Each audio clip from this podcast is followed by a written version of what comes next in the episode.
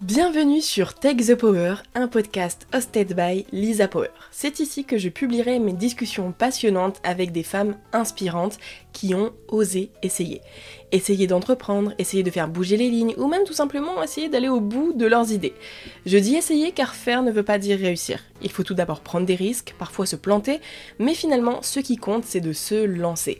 C'est de tenter l'aventure. Et ces femmes l'ont fait. Elles ont cru en elles et vous feront croire en vous car tout est possible à celles qui y croient, mais surtout à celles qui mettent tout en œuvre pour faire de leurs rêves une réalité.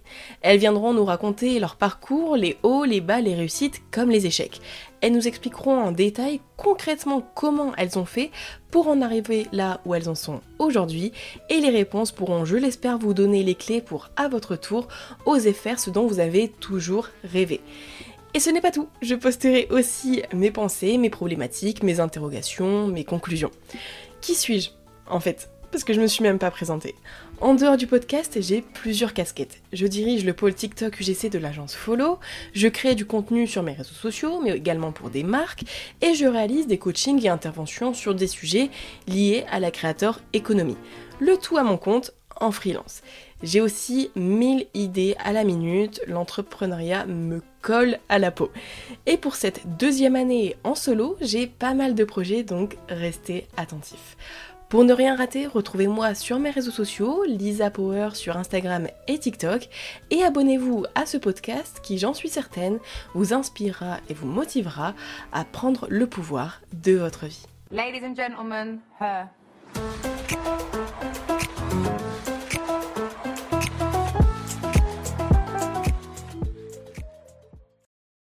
J'ai découvert Daphné lors de la dernière saison de Qui veut être mon associé, une émission sur l'entrepreneuriat que j'adore. Avec son associé Mona, elles sont venues parler de Risap Paris, une marque d'upcycling portée notamment sur le jean.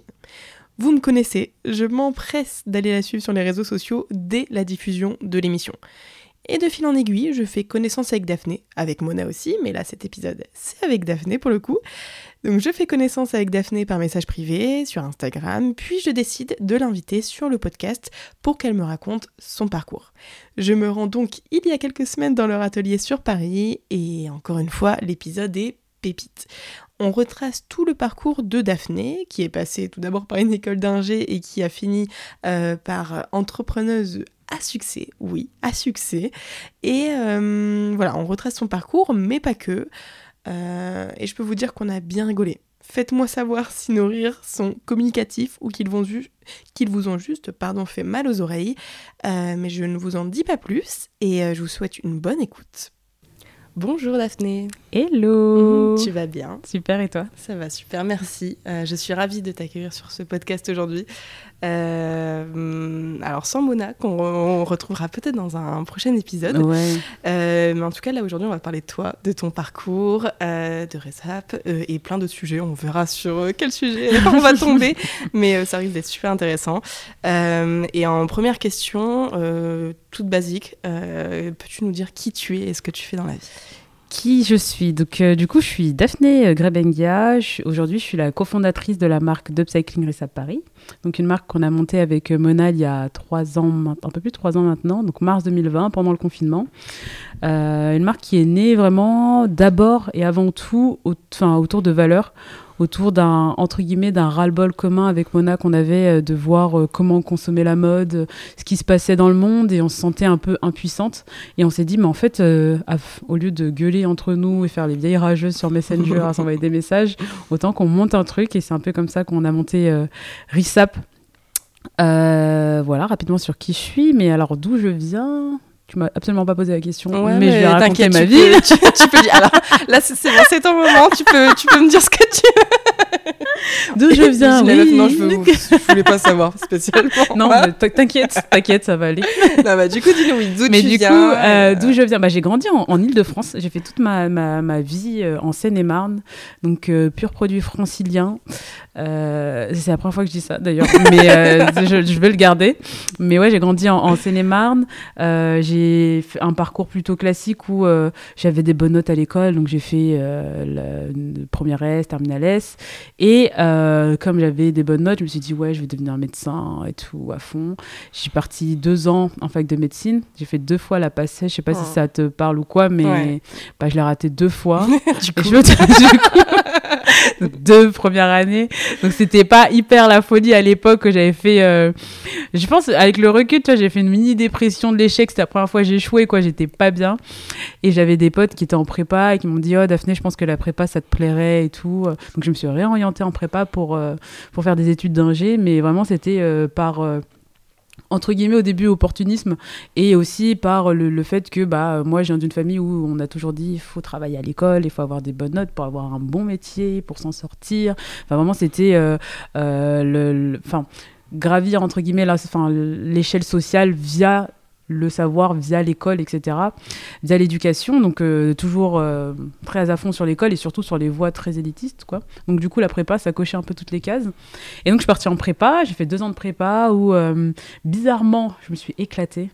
Vraiment, je me suis éclatée, j'ai rencontré... D'habitude, les Non, gens s'éclatent pas. Ouais, absolument pas, tu vois, genre c'est la, la déprime, quoi. Mais je pense que j'avais fait déjà deux ans de déprime, je me suis dit, bon là, ces ces deux ans-là, faut, que, je les kiffe, quoi, parce que sinon c'est chaud. Et du coup, j'ai fait euh, deux ans où j'ai rencontré des amis qui sont des amis pour la vie aujourd'hui, euh, des amis qui sont toujours mes amis d'ailleurs. Et, euh, et on, on a galéré ensemble, c'était euh, dur, mais c'était, euh, j'ai appris tellement de choses, quoi, c'était génial. Donc après euh, les, la, la prépa, je passe les concours et j'intègre une école qui est à Nancy, qui s'appelle l'UNSGSI. Donc c'est une école qui est spécialisée dans l'innovation et, euh, et le génie industriel. Et c'est là-bas que du coup je rencontre Mona, qui elle a, qui a fait euh, donc la prépa intégrée et qui était déjà à l'école. Donc du coup moi j'arrive en première année, elle était en deuxième année euh, de prépa intégrée. Ok, trop bien. Voilà. Euh, vos destins sont très vite liés euh, dans votre euh, vie professionnelle. Et euh, c'était en quelle année, du coup, que vous vous êtes rencontrés pour la première fois? Du coup c'était en 2015 si je dis pas n'importe quoi et c'était même au Way, au week-end ah Où genre moi j'étais lost, mais j'étais lost. oh mon dieu. Quand j'y repense, je, je sortais. C'était la première fois que du coup je sortais de Seine-et-Marne. Pour le coup, je sortais de l'île de France. Pour moi, c'était. euh, mais enfin, je sais pas si c'est toujours vrai dans le, dans le collectif. Enfin, en tout cas, peut-être c'était moi qui avait un problème, quoi.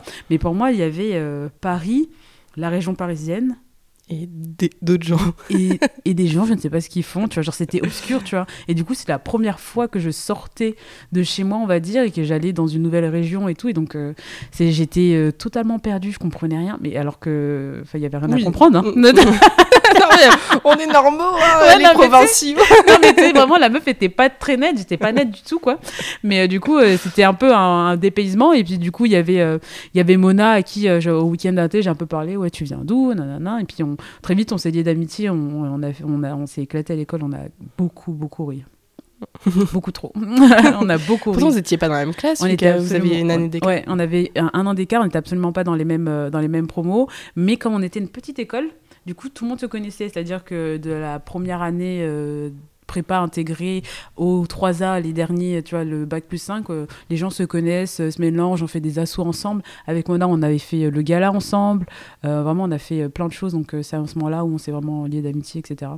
Et qu'on on a vu qu'on partageait aussi pas mal de valeurs en commun, notamment sur... bah, le social avant tout, c'est-à-dire que bah plus de justice sociale, euh, c'est pas normal que, euh, enfin là je vais direct aller dans parler du vêtement, mais pour nous c'était absolument pas normal que des enfants fassent nos vêtements, que des femmes euh, à la limite de l'esclavage moderne fassent nos vêtements, euh, que des gens soient, même en parlant même pas de vêtements, enfin sur tout autre sujet, enfin, des choses comme ça, pour nous c'était pas normal et qu'il fallait faire quelque chose et c'est un peu comme ça aussi qu'on s'est rejoint sur ces sujets-là et qu'après je pense c'est nérissable quoi. Euh, et du coup, vous finissez toutes les deux vos études euh, dans cette école. Euh, Est-ce que vous avez déjà un premier job avant de penser à une aventure entrepreneuriale ou pas? Euh, alors, du coup, moi, je termine, je, je suis diplômée en 2018. Mhm. Donc, je, je, je pars de l'école en 2018. Je fais un stage en banque.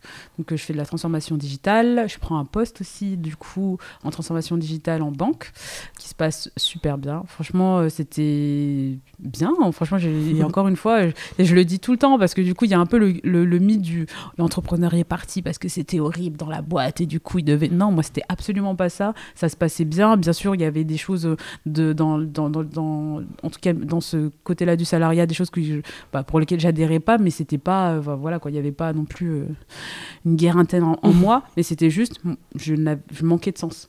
Mhm. C'est-à-dire que, genre, mon taf était bien, mes collègues étaient bien, j'étais bien payée. Enfin, vraiment, je, me- je menais une vie euh, cool, quoi. Mais je me disais, toujours quand enfin, j'allais me coucher, je me disais, mais, mais à quoi je sers, quoi Genre, vraiment, c'était horrible, quoi. Je me disais, mais oh, putain, je me sens inutile, quoi. Mm. Je me disais, mais le truc horrible que je me disais, et je le dis souvent, c'est genre, je me dis, mais Daphné, demain tu crèves, mais sur ta tombe, on va écrire super, merci pour les outils digitaux, tu vois. Genre, non, mais c'est horrible. c'est horrible. Non, mais tu vois, c'est déjà, pour pas être très nette, mais surtout, tu vois, j'étais là, mais meuf, enfin. T'es capable de faire des choses et Mm. tout. On t'a, enfin, t'as la chance d'être valide, de- de- d'avoir un cerveau qui fonctionne plutôt bien, mais mets-le à profit de quelque chose qui sert au monde, surtout dans un monde où, où c'est c'est la catastrophe, t'allumes la télé, catastrophe, soit écologie, euh, euh, hum- enfin les humains, enfin bref, je me suis dit, euh, enfin faut vraiment que je fasse quelque chose. Bon bref, je quitte mon job finalement. du coup, après combien de temps t'es resté Je suis restée six mois Ok. en, en contrat, Mais- mais... un an avec le stage. Bah oui, non, mais c'est c'est bien, non Merci, ouais, parce que je le dis, Après, euh. notre, géné- notre génération, elle, je trouve qu'elle se lasse beaucoup plus vite. euh, Ouais. Voilà, on reste pas très longtemps euh, dans les boîtes. Au même endroit, ouais, non, ouais. Donc du coup, je, je quitte du coup la- la- le, le poste au bout d'un an dans stage, qui était top et qui mes collègues d'ailleurs, euh, je sais même pas s'ils suivent un peu mes aventures, mais qui était superbe quoi. Vraiment, j'ai chialé. De toute façon, moi, je suis une pleureuse pour l'entreprise, mais tu sais alors que dans ma vie tous les jours, je pleure pas, mais tu sais dès qu'il y a un peu un pic d'émotion comme ça, je- Euh, euh. Mais euh, super, donc du coup je pars et euh, à ce moment-là, Mona fait une césure et donc du coup on part en voyage ensemble. Et euh, bon, plus ou moins ensemble, en décalé, parce que moi je pars toute seule d'abord au Brésil, où je fais un mois et demi, dont quelques semaines de, en volontariat, etc. Puis après on, on voyage, on se retrouve avec Mona et une autre amie à nous qui s'appelle Marie. Et on voyage un peu, on fait le tour de l'Amérique latine. euh, Enfin, je, je te passe un peu les détails, mais voilà, on s'éclate et puis on se rend compte que finalement, euh, on peut tout faire, quoi. Enfin, Mm. on est parti en Amérique latine euh, comme des grandes, comme des grandes folles. Ouais. ouais. La vie se limite pas à un, Ouais. un job carré et c'est tout. Exactement. Et puis voilà. Et puis à ce moment-là, ça c'est une anecdote que je crois que je partage pas souvent, mais quand j'ai fait mon volontariat au Brésil, j'ai rencontré, j'étais du coup j'avais des colocs et c'était euh, donc il y avait des, des Brésiliens, des Argentins, il y avait un Allemand et euh, eux, ils, me racontaient comment ils vivaient et ça n'avait rien à voir avec euh, comment on, on- enfin, en tout cas, comment je visualisais moi la vie, tu vois. C'est des mecs, euh, genre, ils je leur disais, mais du coup, toi, tu fais quoi? Il dit, bah, moi, je suis photographe. Je dis, ok, cool, mais euh, du coup, là, tu, tu fais quoi? Il dit, bah, moi, en fait, six mois dans l'année, je fais mes photos, je fais mon taf et je, et je coffre, entre, gu- entre guillemets, je mets de l'argent de côté et six mois, je voyage. Trop bien. Et moi, je lui dis, mais, Ah ouais. c'est pas possible. Il me disait, mais comment ça, c'est pas possible?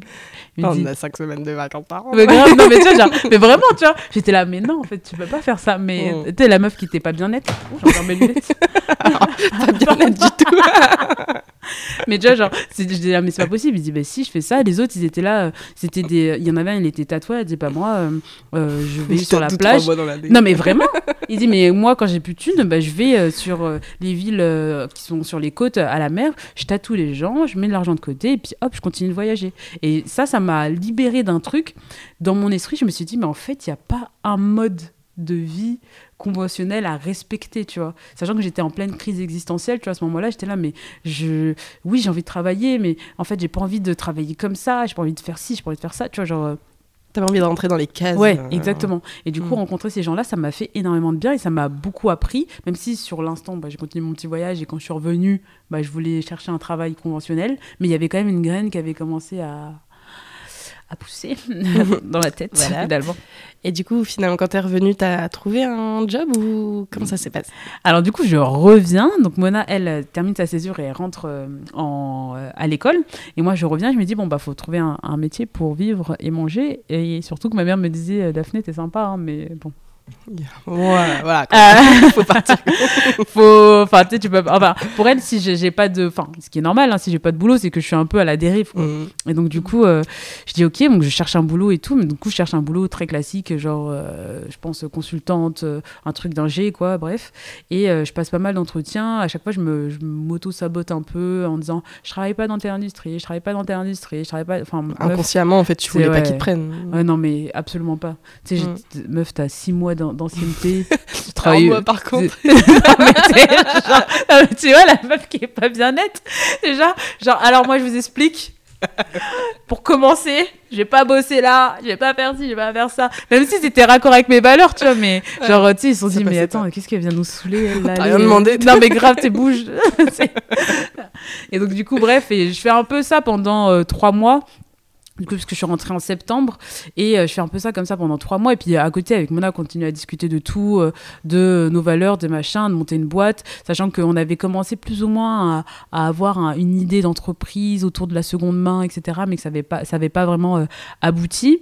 Et sur un, à un moment donné où je suis recommandée sur un poste par des amis, et là, je me dis, bon, là, j'y vais et tout parce que faut trouver un taf, il faut que ce soit sérieux et tout. C'est décembre 2019. En plus, je me rappelle, c'était la galère à Paris. Pour ceux qui se rappellent, mon Dieu, c'était les grèves.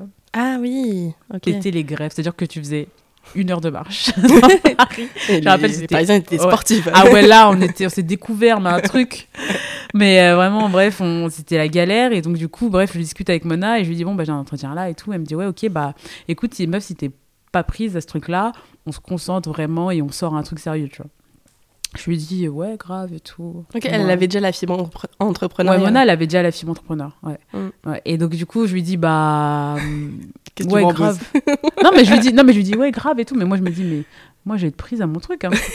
C'est pas négociable à la base.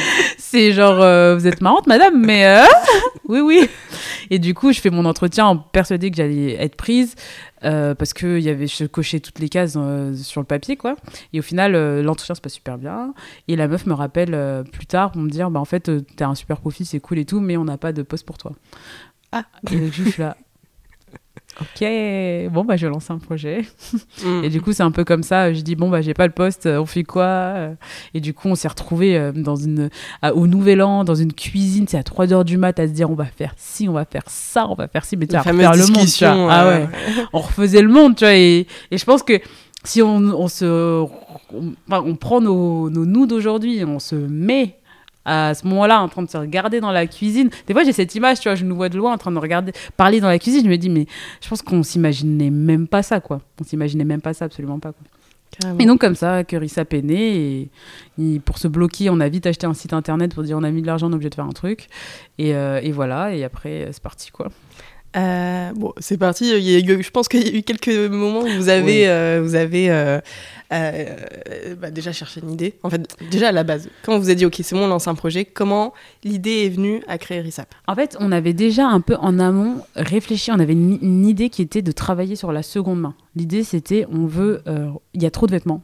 Qu'est-ce qu'on fait de ces vêtements-là Et donc, à l'époque, l'idée s'appelait Tout Sap. Et d'ailleurs, je pense que si on cherche sur Instagram, on tape Tout Sap, ça existe toujours. Parce que Ok, je sais même pas si je on vais a aller voir. ce truc. Mais genre, vraiment, tu tapes Tout Sap et euh, c'est T-O-O-S-A-P. Ça existe toujours.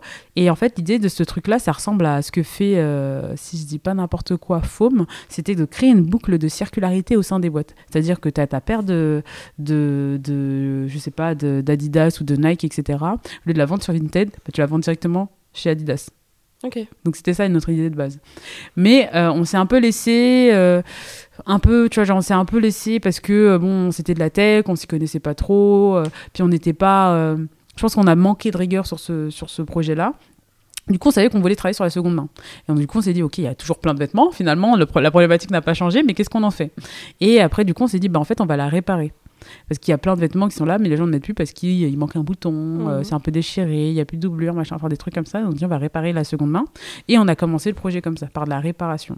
Et après, en mettant euh, donc. euh, je, si des, mais, euh, je pense que si euh, Mona te raconte, euh, ta- si ta Mona au, au micro, elle te racontera, mais il y avait une pièce de son frère il avait fait un, vieux Nike dans le dos, un truc fait euh, au stylo, enfin je sais pas trop à, quoi. Et du coup, elle s'est dit bah vas-y, euh, je vais pas la réparer celle-là entre guillemets parce qu'il y a rien à réparer, mais je vais patcher un truc dans le dos, tu sais, je vais la transformer un peu.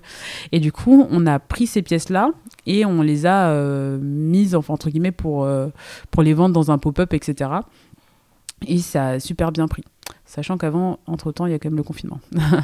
Oui, c'est vrai. Ouais. comment, vous avez, comment vous avez commencé à développer euh, les choses en fait? Vous êtes allé chercher des vêtements en, en fripe Ouais, euh, On est, par- comme ça? ouais, on est parti chercher des vêtements en fripe et on, a, on les a euh, réparés. On a, on a contacté des gens en disant Ouais, t'es couturier, est-ce que ça t'intéresse de, Mhm. de bosser avec nous sur ça? On a tel projet. T'es là, ouais, chaud, bah ok, on va faire comme ci, on va faire comme ça.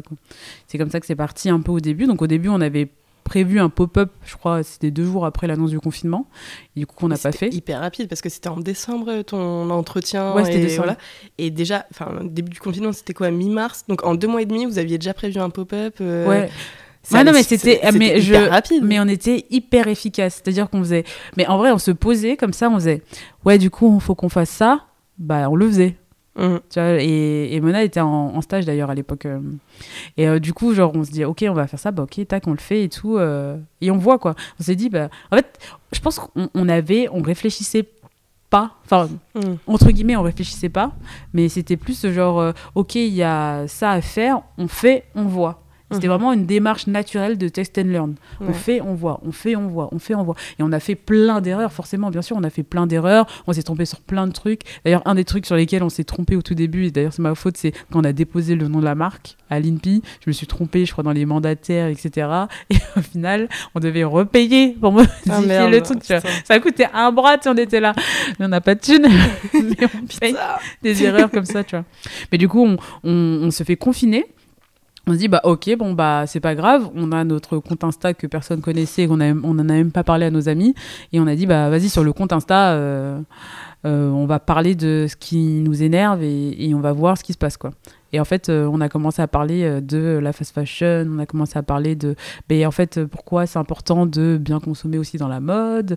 Regardez, enfin, il n'y a pas que, je veux dire, des marques hyper chères pour bien consommer, il existe plein de pratiques, etc. Et on a commencé à parler comme ça. Et ça, enfin, on a eu plein de gens qui se sont intéressés à ce qu'on se disait. Mhm. Et après, on s'est dit, bah attends, mais en fait, on est confiné chez nous, il y a plein de vêtements dans nos armoires, qu'est-ce qu'on peut faire des vêtements, etc. Et hop, bah venez, on fait un challenge upcycling, et puis vous prenez la- une photo avant, vous transformez, prenez une photo après, on fait une petite compète, et puis on rigole ensemble, quoi. Trop et bien. là, en plus, tout le monde était dispo là pendant le confinement. Donc, euh, si tu voulais percer sur les réseaux, c'était maintenant. C'était le moment, Ah ouais. c'était le moment. Bah, du coup, on a fait percer ça. voilà, pas d'histoire. Et depuis, euh, mais euh, et puis après, je disais, on a fait percer ça, mais absolument pas, parce qu'après le confinement, je crois, on avait 1000 followers. En vrai, on avait. mm, Enfin, on n'était pas. C'était bien. Nous, on était. euh, Enfin, à l'époque. Enfin, déjà, franchement, déjà, quand on a eu 500 followers, moi, j'étais mais c'est dur quand tu hein. pars de zéro, d'avoir même un, deux. Tu Mais oui. dis, ils viennent d'où? Ouais, mais vraiment, j'étais en fo- mais on était en folie. Je me rappelle même des stories que je faisais dans mon- dans- sur mon compte perso. Tu sais, je prenais, je faisais un screen de Risap avec 1000 et je mettais des cœurs, tu vois. Genre, ouais, vraiment, j'étais trop contente. J'étais là, ouais, bravo, on est trop fort, 1000, merci. mais en vrai, c'est ouf. Moi, je trouve ça toujours autant. Bah oui. C'est ouf, tu vois. Genre, euh, tu sais, à chaque fois, je me dis, mais attends, remets-le un peu dans un contexte. Tu sais, genre, j'ai grandi dans une petite ville où on était euh, 10 000, tu vois. Genre, euh, Bon, j'exagère, mais genre, on a un peu plus maintenant. Mais tu vois, genre, euh, 10 000, je me dis, euh, bah, c'était euh, un dixième de ces gens-là, tu vois, c'est ouf, quoi. Trop Donc bien. voilà. Euh, et du coup, sortie de confinement, est-ce que les choses euh, s'accélèrent? Maintenant, vous avez une base de communauté. Vous avez... Ouais. Enfin, mais par contre, vous êtes toujours pas sur le jean. Enfin, voilà. Hmm, tu hum, t'as suivi, toi Mais, Eh mais- bah, on n'a pas encore parlé de jean et devant moi, il y a que des jeans. Ouais. Il y a dû y avoir un truc à un moment. Ouais. Mais est-ce que c'est maintenant ou est-ce qu'il y a eu d'abord d'autres d'autres étapes Bah, en fait, euh on a fait plein. Comme je t'ai dit tout à l'heure, nous, on était vachement en test and learn. On testait, on testait. Donc, du coup, on a fait, on a travaillé sur du velours côtelé, on a travaillé sur tout un tas de matières, bref. Et, euh, et à chaque fois, on faisait, quand on faisait notre picking, on transformait en one shot. Après, on, on a vu que ça prenait beaucoup, qu'il y avait plein de gens qui étaient intéressés. On s'est dit, mais en fait, faut proposer à plus de monde. Pour proposer à plus de monde, il faut avoir plus de matière à l'origine. Enfin, de base. On met une base euh, un peu plus grande et conséquente. On s'est dit, mais en fait, qu'est-ce qu'on retrouve toujours en friperie, etc. C'est le jean. Du coup, on va aller voir des gens directement, enfin, on va aller directement à la source, c'est-à-dire au centre de tri. Et au centre de tri, on va leur demander du jean, en fait, grosso modo. Sachant que c'était un. En fait, ça cochait toutes nos cases parce que c'était un, il y en a beaucoup, donc on peut en transformer. Deux, fabriquer du jean, ça pollue d'une force incroyable, que ce soit le, en, enfin, en termes de consommation d'eau ou d'émissions euh, euh, de CO2. Et trois, statistiquement parlant, c'est cool le jean. Tu vois, on aime, nous, on est, enfin, moi, je porte Tout le monde porte des tout le monde porte des jeans. Moi, je, je pense, je pense des jeans tous les jours presque. Tu sais, je me suis dit, bah parfait, bah, nickel. Je me fais ma propre garde-robe. Exactement. Bah, vraiment, tu vois, genre, je me suis dit, bon, bah, ça, c'est nickel chrome, on y va. Et euh, du coup, c'est un peu comme ça que le jean est arrivé. Et après, ça s'est encore plus ancré quand on a fait la collab avec Levis, où vraiment, là, on s'est dit, ah ouais, ok, il y a vraiment un truc avec le jean. Et Ouais, attends, comment ça, la collab avec Lévis C'était Ouais. quand? C'était C'était au début Euh, Ouais, c'était. Mais Ils vous ont repéré sur les réseaux Ils nous ont euh, repérés sur les réseaux et ils sont venus à nous en disant bah nous on a un projet, on veut lancer un peu une collecte dans notre boutique sur les champs et on cherche un peu bah, l'après, l'après collecte. Qu'est-ce qui se passe? Je dis mais l'après collecte c'est nous, l'upcycling. mais- Eh, cherchez pas plus loin. Et du coup, Ils on ont leur joqué. a- Mais ouais, et carrément, et on leur a proposé plein de trucs. Tu vois, du coup, nous, tu sais, on n'a pas que le vêtement, on a aussi euh, bah, les ateliers upcycling, la box upcycling DIY. Du coup, on leur a tout proposé, ils ont kiffé et on a fait des trucs trop cool ensemble. C'est-à-dire qu'on leur a Trop designé des, des, quand on a designé quatre looks ensemble, donc euh, haut, bas et accessoires. Euh, on, a fait, on a animé des ateliers euh, upcycling tous les mois pendant six mois sur les champs. Et en plus, il y avait des box upcycling co-brandées. Vraiment, on a tout fait avec au tout bien. début comme ça de collaborer avec une marque énorme comme fou. Levi's. Ouais, Ça vous a propulsé, vous avez senti une différence? Ouais, mais à chaque fois, toutes les grandes, enfin tous les grands événements, je peux te dire à chaque fois qu'on on l'a senti un truc passer. Déjà, c'est le premier challenge upcycling au tout début. Bon, voilà, on était euh, 300, on est passé à 500, mais c'était quand même fou, tu vois. Moi, je sais plus les chiffres, moi dis n'importe quoi, donc. euh, Il y avait du monde. mais voilà, il y avait beaucoup de monde. Mais voilà, ensuite c'était euh, donc euh, l'arrivée aux Galeries Lafayette. Pareil, ça nous a. ça, on se dit, ah ouais, attends. Ensuite, on a eu euh, le passage dans le JT euh, de 13h de France 2.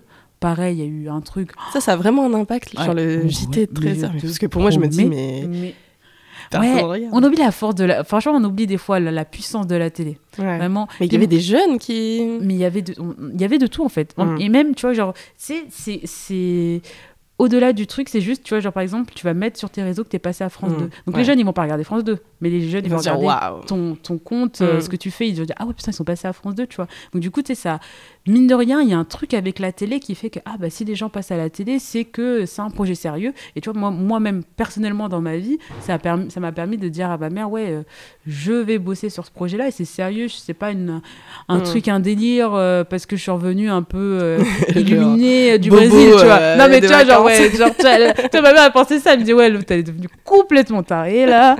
Elle est là avec son diplôme d'ingénieur, mais elle va vendre des vêtements qu'elle découpe, elle sait pas coudre, tu vois, genre, non, mais tu C'est vois. vrai qu'elle dit ça. Non, mais tu euh, vois, du coup, ça fait un truc un peu illuminé. ouais. Mais derrière, Mais quand dis, ouais, ouais, quand tu montres que je passe à France 2. mais oui, Ah mais vraiment, tu genre, ah, ok, c'est sérieux. Du coup, si la télé s'intéresse, c'est que c'est sérieux. Et puis tu sais, je lui dis, ah maman, maintenant les, les pièces elles sont Galeries Lafayette. Dit, ah ouais, et tout. Donc c'est, tu vois, genre ça fait un truc. Et même, là Mm. je parle pour ma mère, mais c'est aussi vrai pour euh, tout notre entourage et même le monde, tu vois, ça légitime encore plus le projet, ça l'ancre. Et ça, c'est hyper puissant. Donc du coup, la télé, moi, pour le coup, euh, c'est hyper puissant.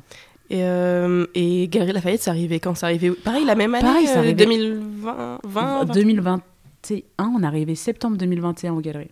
Ok, donc, euh, alors je me. Ils nous ont contactés Ok. grosso modo six mois après qu'on ait vraiment commencé à bosser sur la marque. Pratiquement, enfin six mois, allez, huit mois. Euh, 2020, du coup. Ouais. Ils ont, non, début 2021. Ouais, parce que le. Ah oui, le. Parce Ouais. que les. Ok. Parce que 2020, c'était le début du Covid, donc il y a eu un Ouais. an, et après quelques mois. euh, Ouais, si tu veux la chronologie, en gros, c'est mars 2020, on lance la marque concrètement et on en, et on en parle sur les réseaux. Euh, mai, on fait notre premier pop-up, on vend Mhm. nos premières pièces réparées et upcyclées. Mai, juin, donc là, on est en train de se dire, ok, euh, on va vendre que des pièces upcyclées. Ju- juillet, août, on fait deux mois complets dans une boutique dans le Marais. Parce qu'on a une opportunité de fou. On vend toutes nos. Enfin, on fait vraiment du test and land en direct tout l'été, genre tous les jours. J'étais épuisée. en vente euh, sur nos produits. Et après, euh, de septembre à décembre, on structure un peu le truc. On se dit, bah, on va essayer, euh, bah, les, on sort les box, peut-être faire des ateliers. Mais tu sais, c'est une période encore où on était un peu Covid. Il y a eu euh, un reconfinement. Ouais, a- on a été reconfinés et tout. On était un peu, donc là, on voit un peu, euh, on continue à tester nos trucs. Euh, janvier, février, mars, on est contacté par les galeries à peu près dans cette zone-là pour, pour euh, vendre nos produits, etc. Euh, et puis euh, septembre, on intègre le, le magasin, enfin on intègre Haussmann. Donc Avec printemps aussi. Non, Haussmann, juste euh, galerie. Ok, d'accord. Ouais. Mais ça, c'est dingue aussi. euh, Ouais, c'est Pour une si jeune marque. euh, Ouais. Et vous aviez quoi Un stand de Resap euh, Ouais, bah, on a un important, enfin vraiment, on a un espace où on vend nos pièces. C'est dans l'espace. euh, en fait, on est au Restore. Et c'est vraiment euh, la partie euh, responsable des galeries. En fait, ils exposent des marques responsables et de la seconde main. C'est vraiment euh, bah, la mode de, de, de- Moi, je dis la mode de demain, mais c'est la mode d'aujourd'hui parce qu'il faut qu'on y aille maintenant, quoi. Mm. C'est vraiment euh, l'avenir. ouf, quand même, que vous avez eu énormément euh, d'opportunités. euh, Ouais. qui... Et ça, encore une fois, ça vous a aidé à, à faire connaître la marque de, de ouf, quoi. Mais complètement, complètement. On a eu beaucoup d'opportunités qu'on on a travaillé aussi beaucoup pour tu vois genre qu'on Bah, a, bien sûr. on a on a su se créer des opportunités on a su saisir des opportunités dans le sens où je pense qu'au moment où aussi on s'était écouté vraiment à certains moments et qu'on n'avait pas joué un peu la carte de vas-y on fonce tu vois genre euh, Mm. et que honnêtement je pense qu'on a un peu moins aujourd'hui Mhm. bah je pense qu'on serait passé à côté de belles choses tu vois Ouais. parce qu'il y a plein de choses qu'on ne savait pas faire hein, bien sûr mais, mais Mais t'apprends sur le moment. T'apprends sur le tas. Tout le monde venait nous, enfin tout le monde, encore une fois, à mettre en proportion, mais beaucoup de gens venaient nous voir en disant oui, euh, je vais faire ça et tout, vous savez faire, mais non. Mais, Mais, euh, mais, mais on disait pas non, on disait oui, bien sûr. Ouais. Et dans ma tête, je me disais mais c'est quoi, de quoi il me parle Tu vois, genre. Non mais vraiment, le lendemain, j'étais comme ça.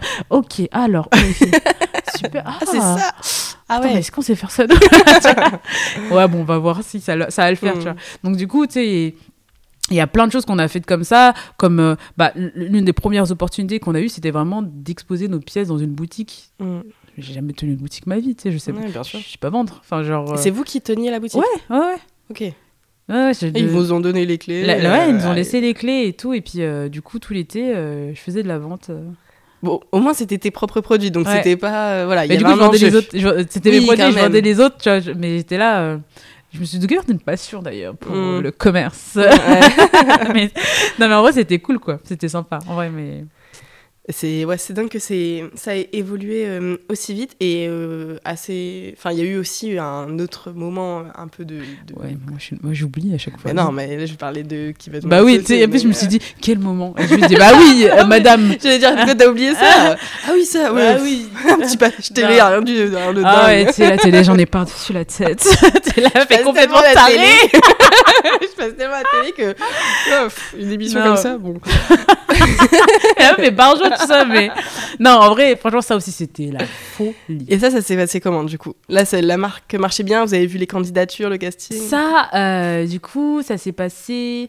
Alors, quand est-ce qu'on est. On est Parce qu'ils mettent du temps entre Ouais. le moment où tu postulais, le moment Ouais. où tu tournais, le moment où t'es Ouais, bah, D'ailleurs, là, c'est les, les, C'est les, les ils enregistrent là, ouais, ils enregistrent là euh, des gens, euh, du coup, qu'on- voilà, bref, euh, je trouve ça génial. Moi, je, je trouve ça génial. Mais bref, et donc, du coup, nous, on candidate parce qu'on a vu un truc sur, euh, sur euh, LinkedIn, on candidate. On est rappelé assez rapidement. Notre casteur, cœur sur lui, Eduardo, euh, pff, adorable, mais vraiment. Voilà, on t'aime. Eduardo. mec- non mais Eduardo. Cœur, vraiment, il est génialissime ce, ce mec. Donc c'était notre casteur et puis donc il nous prend sous son aile, il dit ouais bah moi je, je kiffe trop les filles machin et tout donc euh, on il passe un peu enfin on passe tout un peu les process etc. Après tu vois il y a pas mal de discussions entre la prod, la chaîne, la prod, la chaîne et en fait pendant ces discussions là nous on nous sortait, on nous remettait dans le casting, on nous sortait, on nous remettait donc au final arrivé euh, quelques semaines avant le tournage on savait même pas si on allait tourner. Mm. Et du coup, on l'avait pas dit à l'équipe. Donc, bref, donc, euh, on, on fait le, le- On continue notre vie, en fait, finalement. Et euh, deux jours avant de- d'enregistrer, on a un appel qui nous dit bah, En fait, les filles, c'est bon, vous allez venir tourner. Ok. Et là, vous dites ah. Ouais, mais tu, tu dis Ah, Ah, donc dans deux jours. Attendez. je- là, attends, ils disent donc euh, on est lundi, je crois qu'on est lundi soir ou lundi, non lundi midi ou lundi après-midi, je sais plus trop, mais on dit donc coup rendez-vous mercredi matin. Tu sais genre en plus hyper Putain, tôt. en plus, ils disent, les gens, ils peuvent, ils peuvent pas refuser, quoi. Non. mais Bah non Tu- t'as des vacances non. de prévues, mais alors. mais non, mais tu bah, viens en tongue, tu vois, genre même si t'as- t'es pas prêt, tu viens en tongue, tu viens genre euh, dedans. En plus, t'as plein de trucs à préparer, le décor, Ah le ouais, pitch et tout. laisse euh, tomber, c'était là, c'était intense, c'était intense et là l'équipe était au top et je, je dis tout le temps, mais genre c'était euh, fou quoi. Genre euh, là c'est parti, on revient de, de l'appel, ouais du coup on va passer dans l'émission. Quoi, on passe dans l'émission? Ouais c'est mercredi. Alors du coup on veut que vous fassiez un défilé les filles, on veut que ce soit vous sur la scène. Du coup les filles qu'on va défiler c'est que des filles de la team et tout, ça faisait trop plaisir. Et euh, bref, et donc du coup, il faut qu'on prépare notre pitch, faut qu'on prépare aussi bah, tout l'argumentaire sur euh, l'investissement, le machin. Et là, c'était c'est parti Mm. quoi. En plus, ouais, savoir ce que vous demandez, etc. Enfin, ça, vous saviez un peu, je pense. Vous Ouais. aviez une idée de ce que vous souhaitiez. On avait une idée, tu vois, on savait plus ou moins pourquoi on volait de l'argent, on avait plus ou moins une idée, tu vois, genre c'était. Mais c'était rien de ultra précis quoi. Mm. Du coup, on a dû le retaffer un peu euh, en, dans le speed, mais, euh, mais bon, voilà, qu'on l'a fait. Et puis arrivé euh, sur place, euh, the show must go on. Ça a été. Enfin, comment tu l'as ressenti, toi, à ce moment-là? Alors, moi, à ce moment-là, franchement, honnêtement, j'ai trouvé ça génial. J'ai- Mm.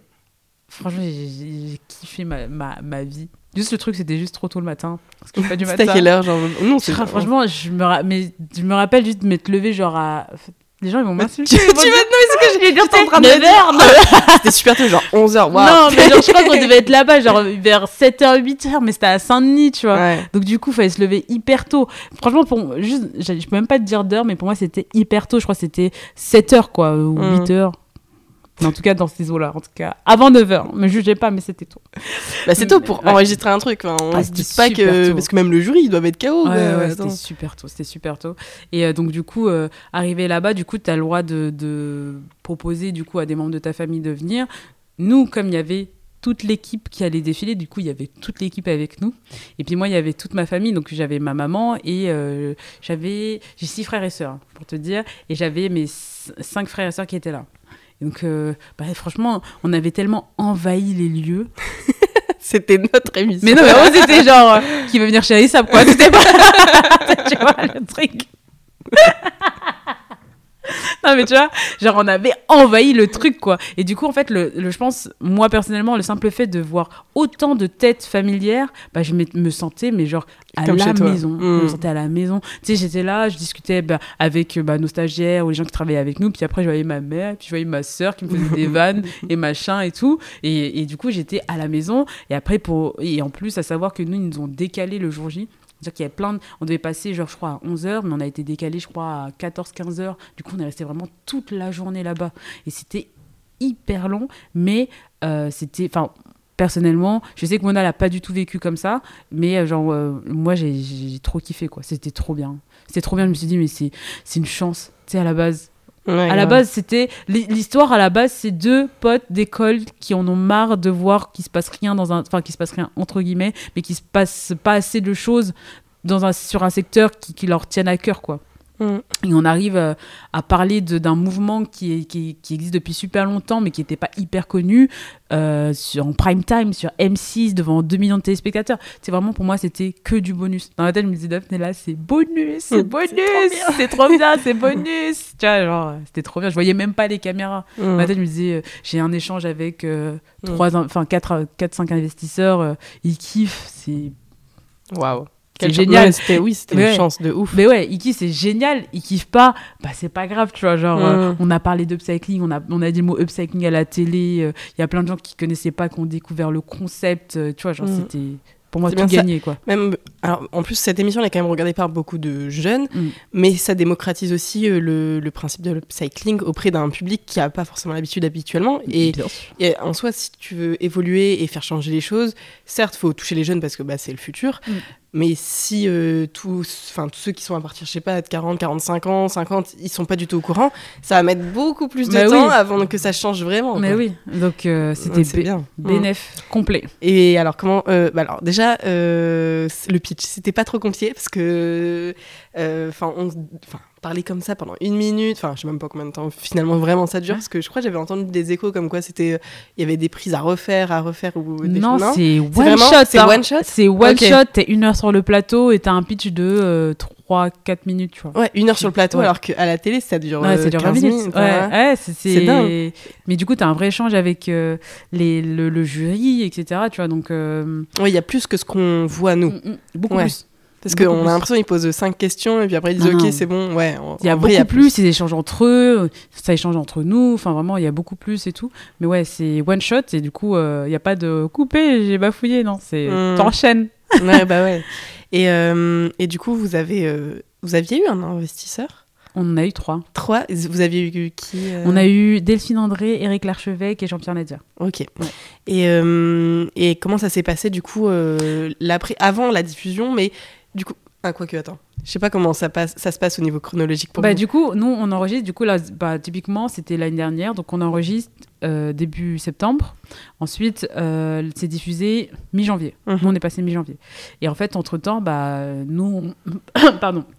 On a eu le temps de, bah, d'un peu de revoir notre stratégie, enfin remettre euh, un peu, euh, enfin travailler quoi finalement sur euh, la vision de la marque et tout. Et en fait, on se, on n'était plus aligné avec ce qu'on avait vendu plus ou moins pendant l'émission. Donc du coup, finalement, on n'a pas donné suite à, à la levée et on a décidé de, de continuer bah, comme on avait commencé sans, sans, les, sans, sans les investisseurs. Mais voilà. Mais finalement, ce qui, ce qui compte le plus euh, dans cette émission, enfin c'est cool, c'est cool d'avoir un investisseur, Ouais. mais c'est la visibilité que Mais ça ouais, c'est une visibilité de malade. Ouais, C'est une visibilité de malade. Vraiment, tu vois, en 15 minutes de passage, on avait doublé notre nombre de followers sur Instagram. On est passé de 20 à 40. C'est dingue. Ça va tellement vite. C'est fou. En même temps, il y a tous les. Enfin, franchement, moi, je connais plein de gens qui regardent. Moi, j'adore cette émission. Ouais, Même si c'est très télé, euh, franchement, on découvre des projets de. Y a de des ouf. trucs- Elle, elle est, elle est super cette émission. Elle est super et les gens sont top, la prod est top et tout. euh. En tout cas, nous, euh, c'était de A à Z, c'était génial. Et du coup, c'était comment l'après euh, Est-ce que ça a encore plus boosté les choses Euh, Bah. Vous avez doublé votre communauté Comment ça s'est passé? Bah du coup, on- après ça, c'est il y a plein de d'opportunités qui se créent encore plus. Tu vois, il y a plein de gens qui nous découvrent, ah mais en fait, euh, qui trouvent des synergies. En fait, on pourrait faire ça ensemble, on peut faire ci. Donc là, en termes de business, ça développe vachement le business. En termes de notoriété, c'est c'est fou. Tu vois, genre typiquement, il y a des trucs qui nous étaient jamais arrivés, mais genre un jour on marchait dans la rue avec Mona, on était à République, et il y a quelqu'un qui arrive vers nous, et tu sais, genre tu tu, tu, tu sais pas Mon ce qui se passe, tu vois. Non, mais ouais, mais tu sais, moi j'étais, attends, qu'est-ce qui se passe et tout. Et en plus, moi je suis, en plus, non, mais je suis une malade, moi. Je suis une flippée dans la rue, tu vois. Genre, euh, je suis dans mon monde, et si quelqu'un vient rentrer dans mon monde, Ah ouais, je me non, sens je direct agressée, tu vois. Et donc, du coup, euh, là, comme ça, et puis la fille, elle dit, oh, j'adore ce que vous faites et tout. euh, tu vois, genre, euh, là, ah bah, merci, tu vois, genre, ça fait trop plaisir, tu vois. Il y a des c'est rien, hein, c'est Mm. rien, mais moi, pour moi, c'est genre, ah, Ouais, quelqu'un dans la rue me Quelle reconnaît. C'est un truc de ouais. c'est une folie monstrueuse, tu vois. Et ça, euh, bah ça déjà, ça, ça a beaucoup changé entre les opportunités, euh, bah de, de voir qu'il y a des gens qui connaissent euh, RISAP. euh, mais une fois, j'étais avec des amis, vraiment, on était à la fin dans une ville au fin fond de la France, à la frontière suisse, et on est, on est dans un genre de bar. Il y a une fille qui vient me voir et qui me dit, j'adore ce que vous faites. Mm. Et moi, j'étais là. J'ai fait quoi? Tu me connais? Non mais voilà, j'ai Ouais. fait, fait quoi, madame? Et tu sais, genre, elle me parle de RISAP, je me dis, mais attends, mais jusqu'ici, tu vois, genre, pour moi, c'est une Mm. folie, quoi. Mais, mais ça, ça. Là, tu ça vois l'ampleur que. Ah ouais. ça prend en dehors des réseaux. Quoi. Et en dehors de- du cercle parisien, Ouais. euh, très euh, branché. euh, voilà. Qui sont au courant de, bah, des tendances un peu comme ça, tu vois. genre. Mm. Et du coup, euh, ça, c'est, pour moi, en tout cas, c'est impressionnant et ça montre un peu, franchement, la, la force de, de l'émission qui est folle, quoi. Carrément. Bon, après, ouais, vous avez doublé la communauté grâce à l'émission, mais vous aviez déjà une, Après, on avait déjà une bonne une- base. Une petite euh, communauté qui était géniale. Toujours cœur sur la communauté. Ouais, vous avez une communauté hyper active. Ouais, ils sont super cool. Et vraiment, il y a, et, enfin, il y a- on a un peu perdu euh, des. Enfin, après, c'est différent parce que du coup, on est plus, on- il y a des trucs qu'on peut moins faire. Mais au début, quand on a commencé sur ISAP, ils m'ont partagé mais tout et n'importe quoi. Tu vois, genre, c'était Mm. trop drôle.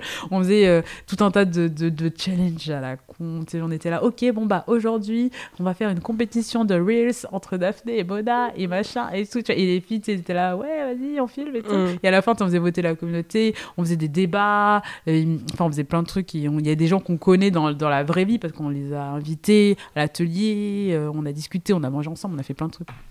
Trop bien. Et euh, vous aviez déjà cet atelier non, non, non. Ouais, comment ça. Enfin. alors, attendez, je reviens à la base de ma- ma- ma- mon processus de, de pensée. Euh, déjà, à la base, l'équipe, à quel moment elle a commencé à se développer Et par quel poste? Des couturières, je suppose Mm. Euh, Bah, L'équipe, elle s'est vite développée dans le sens où au début, il y avait Mona et moi. Ensuite, comme on avait besoin de la compétence couture, compr- concrètement, on l'avait pas, on a euh, travaillé avec une fille qui s'appelle Sonia, qu'on avait rencontrée sur Instagram pendant le confinement et tout, parce qu'on a eu une opportunité. On lui a dit, bah écoute, euh, Sonia, euh, ça te tente de venir bosser avec nous euh, là-dessus? Ça, Elle a dit grave. Elle venait de absolument pas de la région parisienne, elle venait de euh, Thionville. Je sais pas si tu connais, c'est vraiment Ouais. loin. Et elle est venue s'installer à Paris euh, pour deux mois l'été où on bossait ensemble. Du coup, euh, elle faisait toutes les pièces qu'on vendait en drop. Et euh, du coup, ça s'est trop bien matché. Et du coup, elle est restée avec nous. Et donc là, euh, bah, on a continué à, à bosser ensemble et tout, etc. etc. Et, euh, et ensuite, très vite, on a eu bah, nos premiers stagiaires, euh, après premiers alternants, et aujourd'hui, notre première CDI. Tu vois, ça c'est Ah ouais. ouf, quoi. Et, et CDI, c'est plus pour la couture Ouais, la, la couture. Ok. Et là, actuellement, vous êtes combien On est sept. Ok. On est sept, trois euh, associés en permanence. Qu'on a un ami d'école, Antoine, qui nous a rejoint l'année dernière. Et du coup, on est tous les trois. Et, euh, et donc, euh, Agathe, notre chef de prod. euh, Sébastien, notre alter- alternant. on a Laura qui est en freelance. Et notre stagiaire, Olmi. Ok. C'est une belle, une belle équipe quand même. Ouais, c'est cool. Et comment toi, tu vis le, le management?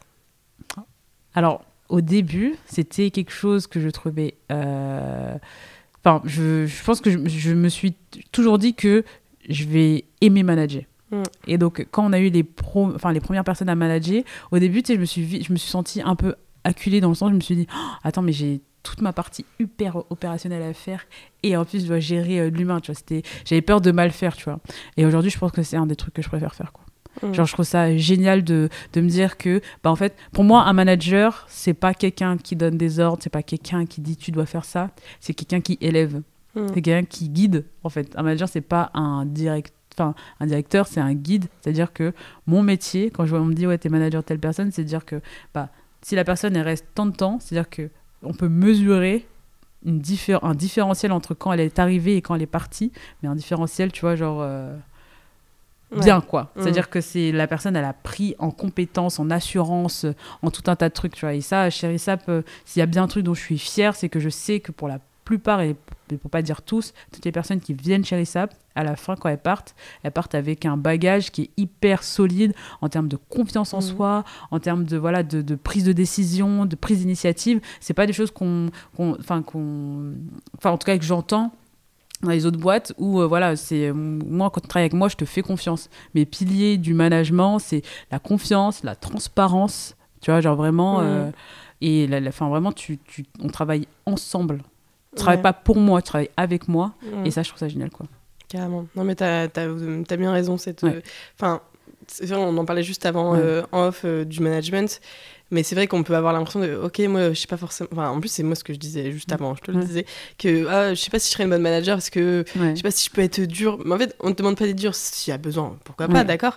Mais le but, c'est surtout d'élever. Et c'est vrai que quand tu Mm. dis ça, moi, ça me, ça me fait prendre conscience qu'en fait, si, en fait, bah, en fait, si j'allais me manager Ouais. dans le sens que tu viens de décrire, c'est-à-dire euh, bah, pousser les autres euh, voilà, vers le haut, Ouais. leur donner des tips, euh, transmettre Ouais. des connaissances que je peux avoir, apprendre d'eux aussi, mais voilà, parce que euh, c'est pas parce que t'es le manager que tu sais tout, euh, surtout. complètement surtout si t'embauches des gens pour des trucs que tu sais pas. Ben oui, la base. mais, mais bien sûr, mais bien sûr, tu vois, c'est vraiment cette notion, c'est vraiment faire comprendre que, mais moi en fait, tu vas m'apporter aussi quoi. C'est-à-dire Mm. que je vais t'apporter, ok, mais tu vas aussi m'apporter et que le, le, le manager c'est pas le- enfin, c'est pas le- Enfin, un tyran, quoi. Ouais. Et tu vois, genre, même quand tu dis dur, en fait, c'est quoi être dur? En fait, juste, par exemple, il y a des choses, ça c'est pas toujours. enfin, Mm. Tout n'est pas toujours parfait. Mais l'idée, c'est pas de dire, ah, regarde ce que t'as fait, mais ça va pas. Non, non c'est dire, écoute, là, on fait un petit bilan, il y a ça, on l'a fait comme ça, mais tu vois, ça n'a pas fonctionné. Ok, qu'est-ce qu'on aurait pu faire pour que ça fonctionne Mm. et le faire différemment Bah, ça, on aurait pu faire comme ça, comme ça. Ok, bah, on a appris un truc tous les deux. Basta, maintenant, on passe à autre chose, tu vois. C'est vraiment s'élever et même dans le bon comme dans le mauvais tu vois genre euh, et quand je dis mauvais c'est bah tout enfin si tu sais, tout le monde dit bah ouais on a échoué euh, l'échec ça n'existe pas euh, c'est tu vois genre si t'apprends pas un truc c'est là où t'as échoué. Bah c'est c'est vrai quoi. C'est genre euh, j'échoue si vraiment euh, bah on rate quelque chose et puis en plus on on n'apprend pas parce que l'opportunité va se représenter on va faire exactement la même erreur. Mm. donc euh, voilà. Donc Et vive le management. Surtout vous la, la Gen Z vous êtes des ah vous êtes on est comment nous, la vous êtes des Z? fous, vous êtes des fous. Mais moi, je kiffe, tu vois, vous faites des trucs dans ma tête, je me dis, ouais, mais à mon époque, j'imagine juste une scène où euh, quelqu'un dit ça à un manager, tu vois, je me dis, ah, tu vois, genre pour moi, c'est la folie, tu vois. Vous êtes, euh, je trouve, après, euh, c'est peut-être pas bien de faire des généralités, mais moi, ce que j'aime, c'est que vous êtes, enfin, vous avez fait, vous faites la différence entre la vie au travail et la vie perso. Voilà, c'est moi, mon contrat, c'est 9h-17h, et ben c'est 9h-17h. Tu vas dire basta. Et ça, c'est. Moi, je trouve ça hyper puissant parce qu'en fait, vous avez repris un peu le, le lead et le contrôle. Vous savez que le pouvoir, c'est vous qui l'avez. Et ça, c'est hyper important que tout le monde le comprenne que le, la puissance et, enfin, en tout cas, l'entreprise, la valeur de l'entreprise, elle est dans ses collaborateurs. Mhm. C'est les collaborateurs qui font vraiment la, la valeur d'une entreprise. Et ça, chez RISAP, on l'a compris dès le début. Vraiment, sincèrement, on sait que RISAP, c'est on est là où c'en est. Parce que, bon, certes, on a porté de projet. Quand on parle de RISAP, on voit euh, Mona et Daphné, machin et compagnie. Mais derrière, il y a toujours une équipe hyper investie, hyper, euh, voilà, qui était enfin, fédérée autour du projet, qui était hyper forte. Et c'est grâce à cette équipe-là qu'on a réussi à créer le RISAP qui est aujourd'hui. Et ça, le savoir, le comprendre et faire en sorte que ça reste, pour moi, c'est ça aussi euh, bah, la force d'un Mhm. manager, etc. Quoi. Ouais, carrément. Non, c'est vrai que peut-être que. euh, Enfin, par rapport à. Enfin, selon euh, d'autres employeurs, ça peut paraître très. euh, très, ah, ils veulent rien foutre, en fait, la Gen Z. voilà. ouais. Mais en fait, il faut le voir dans l'autre sens où c'est. Non, en fait, juste. On veut pas. Enfin, on a, nous, on a vu nos parents euh, galérer au taf, ou Mm. limite toute la vie tourne autour du travail. On a un peu de vacances par-ci par-là parce que qu'on a mérité à la sueur de notre Ouais. front. Et nous, je pense qu'on veut pas ça. Et on est plus.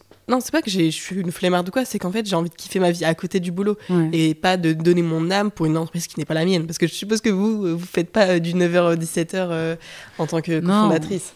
Non, non, mais après, si, l'idée, c'est pas non plus, tu vois, genre de, de mourir au travail, tu vois. Non, bien sûr. L'idée, c'est de se créer le, l'environnement de travail idéal pour soi Mm. et pour euh, et pour euh, et, et sinon tu vois genre enfin moi j'aurais pris un taf euh, dans une grande boîte et puis basta tu sais genre voilà je me fais de l'argent et puis voilà de temps en temps je vois mes potes c'est tranquille tu vois. Mais j'ai envie de créer l'environnement de travail qui match avec mes valeurs avec mon rythme de vie tu vois. Genre typiquement moi je suis pas du matin. Bah tu vois genre si tous les matins je dois arriver ici à 9h alors que j'habite à Perpète-les-Oies mais en fait ça va me bouffer quoi Mm. Et du Ah, coup, l'idée, c'est de- avec une boule au ventre. voilà, non mais vraiment ça va me bouffer. Alors que tu vois, genre trouver un moyen de pouvoir bah, optimiser un maximum euh, mon rythme de travail et savoir bah, quand est-ce que je suis perf- performante. Bah, tu vois, genre moi je peux taper euh, des 18 des 18h 3h du matin. Bon, j'exagère. 18h, on va dire 2h du matin. Ouais, je suis comme toi. Tu vois, hein. genre, Mm. Tu vois, genre en mode euh, bon, on y va là, c'est déter, tu vois, j'y vais à fond. Alors que Deep tu vois, non mais voilà, tu vois, genre les gens de la nuit. Les gens de la Mm. nuit. Mais moi, je suis comme toi. hein. Moi, le vois, matin, c'est impossible. Mais jusqu'à 15h, je suis en mode. T'es un loup, t'es un loup. Et ouais, non, mais vraiment. Et puis après, le soir, dès... en fait, c'est surtout quand tout est calme, Ouais. qu'il n'y a plus aucune interaction, il n'y a plus rien, c'est. Et tu te mets dans ta bulle. Alors que la journée, t'as tellement.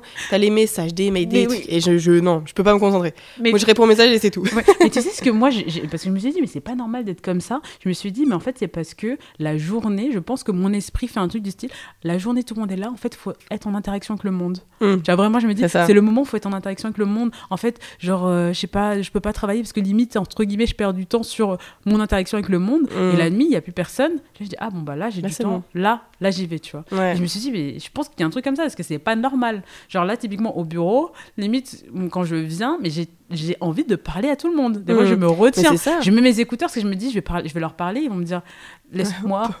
tu peux bosser mais je et c'est pour ça que la nuit, je travaille beaucoup mieux, genre parce que je suis dans un truc où c'est focus euh, sur mon Ouais. truc et tout. Et du coup, si tu, tu, tu connais les chronotypes ou pas? Ah non. Ben, c'est genre, c'est, je sais même pas d'où elle sort cette étude, mais c'est euh, typi- typiquement les différentes typologies de personnes en fonction bah, de s'ils sont du matin ou pas, euh, si euh, voilà ils sont plutôt des gens qui travaillent très bien la nuit, qui sont hyper, hyper efficaces la nuit, etc. Et nos profils, ce sont les loups. Ok, bah, je vais aller voir un peu euh, ce qu'ils disent sur ce profil-là. Mais ouais, moi, euh, carrément. Et pareil, enfin, quand je vais au bureau, bah, chez Follow par exemple, Ouais. j'y vais pas pour travailler. Enfin, si, j'y vais pour travailler évidemment, mais j'y vais pour euh, sociabiliser, pour Oui. parler de sujets. Genre, j'ai pas envie d'aller au bureau pour mettre mes écouteurs pendant 7 heures et non, ouais. autant que je reste chez moi dans ce cas-là. C'est clair. Moi, quand je viens, c'est voilà, on, on Mm. parle en équipe, on fait des trucs, machin, machin. Et limite, j'ai pas beaucoup avancé de ma journée. Par contre, le soir, en rentrant à 18h, enfin, je vais manger, je vais faire, euh, je vais me poser vite fait. Et après, deep work Ouais. jusqu'à 2h du Ouais. mat. Bon, après, j'arrive pas à dormir parce que mon cerveau, il est comme ça. Mais moi, je peux, je peux pas bosser la journée. Genre, Ouais. c'est pour ça que je pouvais pas être en entreprise normale Ouais. Parce que moi, je, je suis pas productive euh, Ouais. la journée. Et après, le soir, je suis en mode, mon cerveau, il est en ébullition le soir. Et je suis en mode, bah, je peux pas bosser. Ou alors, je bosse deux fois plus, donc toute la journée Ouais. pour une boîte et tout le soir pour moi. Bah non.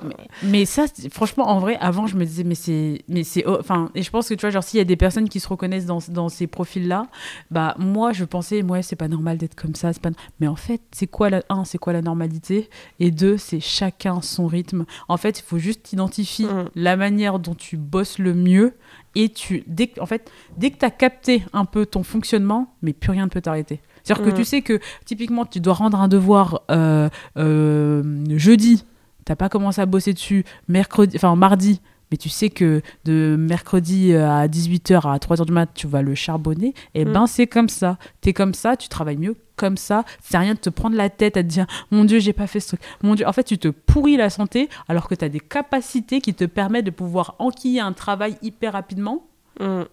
Carrément. Et bien sûr, Mais c'est identifier surtout son fonctionnement. Mais c'est ça en plus. Mais sur les réseaux, on parle beaucoup de la morning routine. Ouais, faut euh, Miracle Morning, faut Je se lever en- tôt. Anti de ce- Mais alors là, faut même pas pour parler être de ce super. truc. Enfin, normalement, si t'es quelqu'un de productif, faut se lever tôt, faut bosser tôt, machin, truc chouette. Et du coup, je trouve que ça culpabilise beaucoup ceux qui sont du soir. Ah parce ouais. que moi, mais même moi, je culpabilise des fois.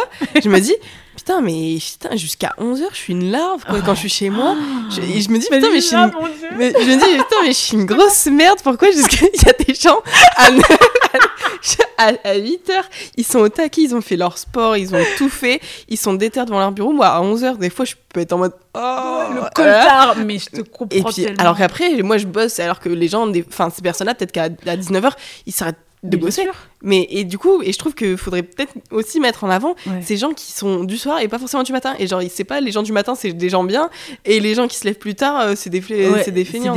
Mais, tu sais que genre du coup, moi j'ai grandi avec euh, un père qui disait tout le temps euh, l'avenir appartient à ceux qui se lèvent tôt. Oh, mais j'arrivais pas à me lever tôt. tu me dis j'ai pas d'avenir. tu vois c'est fini pour moi. C'est fini pour moi. Mais genre, des moments, je, mais ce que t'as dit, c'est tellement vrai. Genre, t'es là, tu te dis, mais en fait, je suis une grosse. Pourquoi j'arrive pas à me lever? Tu vois, genre, parce que j'arrive pas à me lever à 6 h du matin pour aller faire du sport à 7 h pour machin. Mais non, mais c'est juste pas ton rythme. Hein. c'est juste pas ton rythme. Mais par contre, va dire à quelqu'un comme ça d'enquiller un truc à 3 h du matin, tu vas voir qu'il va en chier aussi, tu vois. Et toi, par contre, tu peux le faire. C'est juste pas ton rythme et c'est chacun son rythme. Miracle Morning, ça marche très bien pour une typologie de personnes et c'est génial et ça leur permet de mm. carburer, c'est top. Mais si avec des profils comme les nôtres, on n'y arrive pas, il y a, mm. Oh, t'as un futur. t'inquiète pas. T'inquiète pas, t'as un qui nous écoute, euh, franchement, ne t'inquiète pas. Ne t'inquiète pas. Faut juste que tu t'arrives à calibrer ton truc. Et tu l'assumes. Exactement. Mais vraiment, mais c'est hyper vrai ce que t'as dit là, Lisa. Vraiment, faut que les gens ils, qui sont comme ça, ils le montrent que, bah voilà, moi là, euh, genre, euh, je me lève pas à 6 h du matin et pourtant j'arrive à faire des trucs, tu vois. je vais faire du sport, bah mon sport, je le fais à 22 h Non, mais je crois que je vais grave faire un TikTok là-dessus. Non, mais parce que, en fait, je pense qu'il y a plein de gens qui culpabilisent de, cette, en plus, cette clean girl routine, ah parfait, dad girl, machin. Mm parce que la dad girl, elle se lève que tôt. Il n'y a, pas de dad girl qui, se couche la dad girl, dans le coltard. C'est que le matin tôt, euh, voilà, avec son matcha. Euh, et je pense qu'il faut un peu casser ça et dire euh, non, attends. Et justement, avec ce que tu as dit, je vais grave aller voir les, les, différents types de personnes en fonction des, rythmes. Mais ouais, il faut, en, faut en parler parce que, en fait, non, enfin, moi, je suis désolée, entre 20h et, 2h du mat, je peux te faire toute une journée de boulot, mais juste raccourci parce que j'ai aucune interaction, j'ai aucune distraction. Ouais. Et voilà, et je travaille aussi bien que, que les autres, mais juste on me met pas en avant. Et ceux qui se couchent tard, c'est des gens un peu chelous. Tu ouais, mais grave. Genre, les gens, ils arrivent pas à dormir, genre, ils pensent à trop de trucs. Ils ont des problèmes, je Ils ont des problèmes, genre, ils réfléchissent trop. Mais c'est parce que vraiment, c'est en même temps, tu vois, genre, on a grandi dans un truc où bah, la société nous a cadré comme ça. Tu sais, quand t'allais à l'école, l'école, ça commençait à 8h. tu vois, genre, direct, non, mais vraiment, tu vois, genre, ça commence ah à 8h. Là. même collège, lycée, études oh, sup, à 9h, t'es comme ça, là, même des fois 8h. Horrible. Quelle horreur. Mais du coup, euh, pour tout le monde, pour le commun des mortels euh, français, c'est normal que ta journée soit 8h, 17h, tu taffes, tu vois. Mais pour d'autres, bah non, en fait, euh, ça marche pas comme ça. Et en plus, il y en a tellement. Je pense que, tu vois, genre, euh, si je prends des gens qui ont, réussi, et j'en sais rien, mais il y en a tellement qui n'ont qui pas le profil de, je me lève à 6h, tu vois. C'est. Il y a de tout. C'est comme partout, il y a de tout. Il faut que. Montrez-vous Montrez-vous, dites-nous que vous êtes là parce qu'on on est les seuls. non, juste au moins culpabilisez pas euh, de vous dire. Parce que moi, des fois, vu que je suis à mon compte, je peux un peu gérer mes heures comme euh, je mm. veux et toi aussi, je suppose. Et euh, des fois, genre, je vais rien foutre de la journée parce qu'en fait, j'y arrive pas et je, mm. je, suis pas dedans, j'ai pas envie. Limite, j'ai envie d'aller faire une balade, j'ai envie d'aller faire du shopping, j'en sais mm. rien. Et je culpabilise de me dire, mais en fait, t'es pas riche, ma belle, genre, va bosser la journée. Et après, en fait, je me dis, et de plus en plus, j'assume, je me dis, mais non, là, je bosse pas parce que je suis pas productif, je le sais. Mais par contre, je vais faire mes, 6 mes 7 heures de boulot le soir, il n'y a pas de souci. Mais juste pas culpabiliser. Et ça, faut... c'est dur de se dire, je fais rien de ma journée, alors qu'en soi, il faut je bosse. Quoi. je suis pas riche au point de me dire, oh, journée off, euh, et, euh, et, moi, souvent, je culpabilisais de ça, mais maintenant, j'essaie de me dire, non, c'est pas mon rythme. Laissez-moi tranquille. Et ben c'est super. Et c'est pour ça que tu vois, tout à l'heure on parlait du management. Et c'est pour ça que moi, le management que j'aime aussi beaucoup, c'est le management par objectif. Mmh. C'est-à-dire que je suis pas euh, ton garant, on va dire, de tu dois faire ça à telle heure, faire ci à telle heure, faire ça à telle heure. C'est juste, écoute, on a tel projet à pondre, à telle date, on se voit, mmh. c'est pondu, tu vois. on fait des checkings entre temps, ça va, ça va, ouais, ok, tac, tac, tac. et tu gères ton temps tu gères ton temps, tu gères ta méthode. Si tu as besoin de moi, je suis toujours en backup. Mais par contre, je vais pas venir te fliquer, te micromanager sur est-ce que ça s'est fait, est-ce que tu as tout do list, je sais pas quoi, ton machin là? Mhm. Non, tu gères ton truc et on vient checker euh, à la deadline quoi. C'est-à-dire que si tu n'as pas, envie, pas envie de travailler pendant trois jours et qu'après toute la journée, un jour, tu ponds tout, mais, c'est très bien. Free, mais avec grand plaisir. Moi, ce qui compte, c'est le résultat. Hein. Ouais, mais exactement. Mais, tu as bien raison. Et puis, il y, a, y, a, y, a, des boîtes qui font ça. Enfin, après, bon, même je pense à des, euh, à des, euh, des grosses boîtes de la Silicon Valley ou quoi, qui mm. avaient instauré un peu ce truc de. Bon, après, eux, c'est plus dans le sens euh, rester. Enfin, au final, tu restes Ouais. beaucoup plus longtemps Ouais. que prévu au boulot. Mais dans, dans, dans, dans l'idée, c'est plus. euh, voilà, vous avez des choses à faire, vous organisez comme vous voulez, il faut Mhm. juste les faire. Mais il n'y a pas d'horaire, il n'y a pas de. Si vous Mhm. voulez arriver à 15h, vous faites ce que vous voulez. Enfin, et moi, ça, je trouve ça très bien parce que bah, on- déjà, on n'a pas tous le même rythme. En Ouais. effet, ça, c'est ce qu'on dit euh, depuis tout à l'heure. Et ça sert à quoi de. De, de faire euh, de forcer quelqu'un qui est du soir à venir tôt le matin il va pas être productif alors que si tu le laisses tranquille et que tu le laisses bosser le soir il, il va te faire un truc de dingue et c'est vrai que ça je trouve ça dommage qu'on soit obligé de rentrer dans les cases mais après, euh, pour les jobs euh, salariés, Ouais. Sauf dans des boîtes un peu plus bah, libres, comme peut-être ouais. la, la vôtre, où il Mm. n'y a pas forcément des, des horaires à respecter, mais dans certaines boîtes, il faut être là quand les autres Bah sont là. En ouais, fait, ouais, ça qui, bah est, oui. qui, est, qui est chiant aussi. Mais, euh, mais euh, en tout cas, si vous avez des projets perso, même pour les cours, en vrai, euh, euh, tranquille. euh, déculpabilisez, euh, soyez du ça. soir avec nous. Mais c'est ça, ça. En fait, l'épisode est vraiment déculpabilisez-vous, les gars, parce que sinon on va pas y arriver. Mais, C'en est que deux. mais vraiment déculpabilisez-vous et en vrai, euh, faites-vous Ouais. confiance, quoi. C'est. parce qu'on Euh. a tous des super capacités. Et je me disais aussi, euh, comment vous, vous arrivez à... Du coup, vous êtes deux, bon, maintenant trois cofondateurs, Mm. mais euh, ouais, à la base, vous êtes deux. Comment vous avez euh, répartissez les tâches? Du coup, en fait, nous, on s'est un peu naturellement réparti les tâches. Mm. Dans le sens où euh, bah, Mona, elle avait des appétences sur euh, toute la partie communication, direction artistique. Donc, c'est les pôles qu'elle a pris. Moi, j'avais plutôt une appétence via mon stage de deux mois de vente. du coup, j'ai pris toute la partie commerciale, administrative, gestion Mm. des partenariats, tu vois, genre le relationnel, etc. Du coup, on est resté sur ces pôles-là. Et après, quand Antoine est arrivé, il a pris toute la partie, on va dire, gestion de la croissance. Donc, il a un peu un rôle transverse sur tous, les, euh, sur tous nos pôles. Et euh, donc, gestion des KPI, etc. Donc, c'est comme ça qu'on est répartis euh, hyper clairement. Et après, on fait évoluer au besoin, quoi. Moi, vous êtes toujours en phase avec, avec cette répartition, Ouais, même ouais, ouais. quel- plusieurs années maintenant. Ouais, Après, Trois ans. Trois ans. Trois la ans. ça, tu t'en rends pas compte, je suppose. Non, non, je me rends pas compte, mais j'ai, genre, j'ai euh, une petite alarme interne qui fait, ok, ça fait trois ans, et moi, tous les trois ans, je, je change. Hmm. Ça, c'est. Ah oui, Ouais. ah merde. Ah, genre là, ça arrive, là, Ouais. euh, Mais non, mais tu sais, genre, mais du coup, tu vois, genre, il faut qu'il y a un. Mais de toute façon, ça, ça change tout le temps, donc ça va, tu vois. Mais je sais que, tu vois, genre, tous les trois ans, euh, j'ai un truc qui fait que faut que ça bouge, tu vois. Mais là, Mhm. comme ça a beaucoup bougé, on a changé d'atelier, changé de machin, changé de truc et tout. Du coup, c'est pour ça que, tu vois, en parallèle, je lance aussi euh, d'autres projets, je fais d'autres trucs, parce que sinon, je pense que que tout le temps, tout le temps, ça me. Ça me Hmm. Ça me stimulerait plus comme ça devrait me stimuler, je pense, si je faisais que ça. Et tu fais quoi d'autre comme projet? Et du coup, en fait, j'ai lancé euh, une formation qui s'appelle euh, SOS Dash. Je sais même pas si je peux dire c'est une formation, mais c'est plutôt un accompagnement. L'idée, c'était vraiment de remettre un peu du pouvoir euh, entre les mains des gens qui veulent se lancer. C'est-à-dire que bah, tu veux lancer ton projet, tu sais pas par où commencer, bah voilà.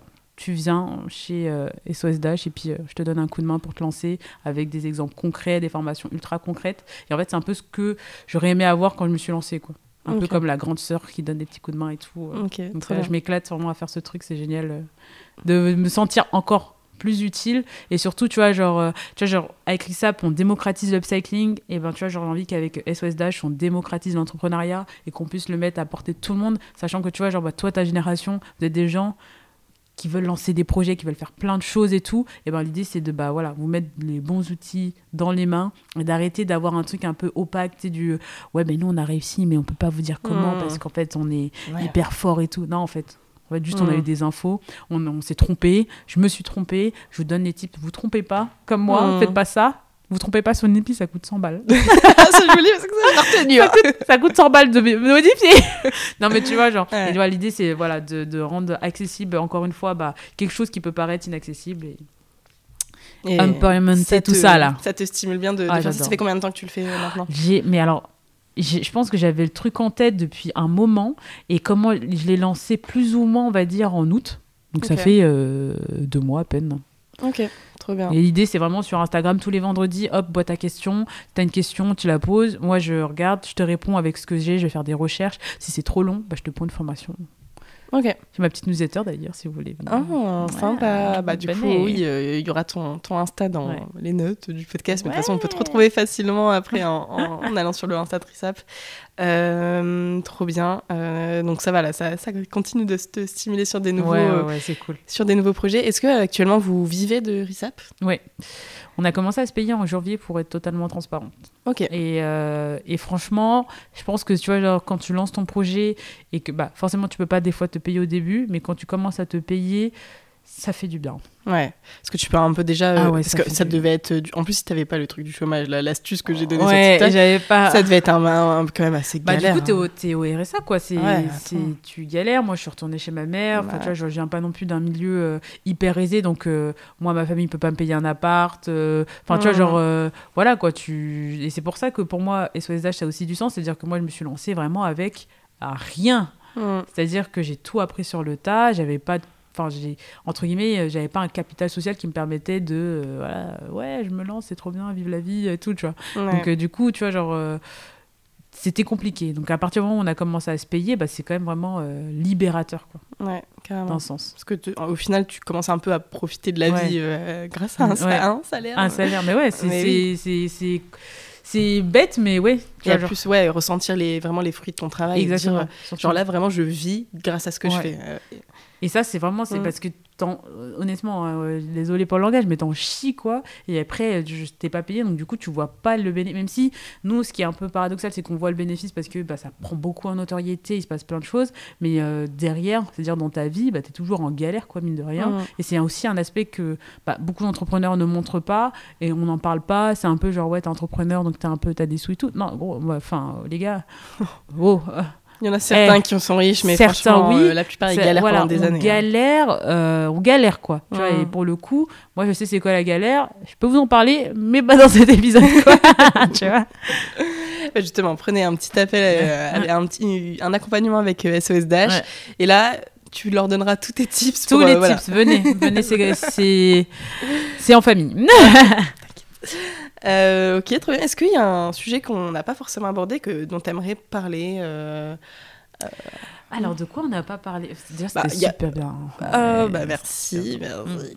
Bah, il y a, évidemment, il y a sûrement plein de choses dont on n'a pas forcément Ouais. euh, parlé, mais est-ce qu'il y a peut-être un sujet qui te tient plus à cœur? Bah, Moi, je pense que le sujet qui me tient vraiment à cœur, et, c'est, je pense que ça transparaît dans tout, on va dire, les projets euh, que je lance, c'est vraiment tout l'aspect partage, euh, euh, sensibilisation, euh, tu vois, genre empowerment, tout ça, que ce soit sur les sujets d'écologie via la mode, tu vois, pour moi, c'est hyper important. Là, on est en galère sur la planète. Déjà, Mm. les gars, on a chaud aux fesses, ça, ça pue ce qui se passe. Et, et pour moi, je me dis des fois, bah, j'en ai conscience, mais pourquoi en fait euh, les autres mm, peut-être ne font rien ou je vois pas, enfin peu importe, tu vois. Pourquoi c'est pas un truc où on se dit pas tous, ouais les gars, il y a un truc de ouf qui se passe quoi. Mais en fait, tout simplement parce que les gens n'ont pas l'info. Hmm. C'est-à-dire que moi, avant de dire oui, bah l'upcycling, la mode circulaire, la mode responsable, j'étais en fast fashion, mais j'en avais rien à cirer, hein, tu vois. Mais pourquoi? Parce que j'avais pas l'info, tu vois. J'étais Hmm. là, euh, bah quoi, tu vois. Et à partir du moment où j'étais sensibilisée, il s'est passé un truc, et du coup. Pour moi, le point de départ de tout grand changement passe par la sensibilisation. Et c'est pour ça que c'est important, pour en tout cas dans, dans mes actions, de sensibiliser, que ce soit sur euh, des sujets, bah, l'écologie, des sujets sociaux, que ça va être bah, le féminisme, euh, ça va être euh, bah, sur le racisme, ça va être sur tous ces sujets-là. Pour moi, il faut sensibiliser, délivrer de l'info, euh, tu vois, les sujets d'inclusion, d'acceptation. Tu sais, il faut, les gars, en fait, tu dis ça parce que tu sais pas. Ok, je Mm. te donne l'info. Après, si tu te comportes mal ou que tu fais mal les choses, c'est toi et ta conscience, tu vois. Mais au moins, tu as l'info, quoi. Et pour moi, ça, c'est le plus important, c'est la base du changement. Ok. Donc voilà. Mais donc, un euh, petit mot de la fin, euh, mais c'est hyper intéressant. C'est vrai que c'est c'est intéressant de revenir là-dessus et c'est la base aussi de votre, de votre projet. Ouais. Donc, euh, donc bah, merci d'avoir précisé ça. Avec plaisir. Donc d'ailleurs, si vous cherchez une conférencière sur le sujet, vous pouvez me contacter. Et ceci n'est pas une blague. T'as déjà été euh, Ouais, conférencière on a fait plein de conférences. Ouais, bah oui, j'ai rejoint il y a pas très longtemps une agence de conférenciers d'ailleurs. Ok. Et ça sur existe pas. Ouais. En plus, je savais pas. Pas. mais non, mais je savais pas, tu vois, au début, mais qui s'appelle Minds et ils sont super. Et en fait, je donne des conférences bah, sur euh, des sujets de mode circulaire, upcycling, entrepreneur impact, euh, entrepreneur féminin, Mm. entrepreneur pour tous, et aussi sur le management, parce que j'en ai parlé tout à l'heure de la, de la génération Z, mais c'est aussi, euh, bah, aujourd'hui, euh, bah, vous manager, c'est un sujet. Hmm. C'est un sujet parce que on fonctionne pas pareil et c'est en entreprise il y a un choc générationnel et, et là-dessus je donne des petits tips aussi. Ok, trop bien. Donc t'as plein de cordes à ton arc en ouais, fait. euh, et c'est pas prêt de s'arrêter vu que t'as souvent besoin, je pense, d'être Ouais. stimulé. Mais ça, c'est- ça c'est le mindset d'entrepreneur. En fait, Ouais. on fait un truc et une fois que ça commence à rouler, t'es en mode il me faut du défi faut- là, il faut un truc en plus. C'est trop calme. Voilà, c'est trop Ah, calme. Il faut quelque chose là, il faut de la difficulté parce que moi je veux sortir de la difficulté, mais en fait après ça me manque. J'aime pas trop ce qui se passe là, on est trop bien là. On est trop bien, je veux de la galère, ça me manque. Là, ça manque la galère. c'est exactement ça. Ok, trop cool. Bah écoute, euh, merci beaucoup euh, Daphné pour euh, cet épisode, c'était hyper intéressant. On a Merci bien rigolé, j'espère que vous aussi. Ouais. avec les, vos écouteurs, vous avez bien rigolé. C'était cool. Et, et euh, écoute, bah, euh, je- j'envoie toutes les personnes qui nous écoutent à te rejoindre sur les réseaux sociaux. Ouais. À aller suivre Risap. Tu postes régulièrement, même sur ton compte perso, Ouais, je poste euh, un peu tes, tes- Ouais. tes aventures entrepreneuriales. Ouais, je euh, poste ton beaucoup en story. Je raconte ça, bien ma life cool. en, sto- en story, on se marre bien et j'essaye d'avoir un, un contenu transparent, c'est-à-dire que j'ai- je vous raconte ma vie, bien sûr. Je, vous raconte des- je fais plein de blagues parce que j'adore rigoler, mais aussi des, avoir du contenu aussi euh, éducationnel sur plein de sujets. Donc, euh, si vous voulez en apprendre un peu plus sur tout un tas de sujets liés forcément à l'écologie, à la responsabilité, etc., vous êtes les bienvenus. On se marre dans la bonne humeur et à bienveillance. Allez hop. Merci beaucoup Daphné. Merci à toi, Lisa, c'était trop bien. Merci beaucoup d'avoir écouté cet épisode avec Daphné. J'espère qu'il vous a plu. N'oubliez pas de laisser quelques petites étoiles sur euh, la plateforme sur laquelle vous écoutez euh, cet épisode, euh, surtout sur Apple Podcast et Spotify aussi. Je pense qu'il y a beaucoup de personnes qui écoutent sur Spotify. Mais bref, laissez-moi des petites étoiles, ça fait toujours plaisir. Un petit commentaire aussi, ou un DM pour me dire que vous avez kiffé l'épisode, etc. Euh, pour me dire qui vous aimeriez que je reçoive. Euh, ça me fait toujours plaisir et ça, ça me montre qu'il y a des gens qui écoutent vraiment ce podcast et ça me motive à le continuer. Euh, donc voilà, merci encore à Daphné euh, d'avoir, euh, de m'avoir accueilli dans l'atelier et d'avoir répondu à toutes mes questions. C'était hyper intéressant. J'espère que ça vous a intéressé. J'espère que ça vous a motivé, inspiré. Et euh, puis c'est tout. Je pense que j'ai pas d'autre chose à dire. Euh, N'oubliez pas de nous suivre sur nos réseaux sociaux. Donc moi c'est Lisa Power et Daphné c'est Daphné Rissap. Et euh, à très vite. À dans une semaine pour un nouvel épisode. Bye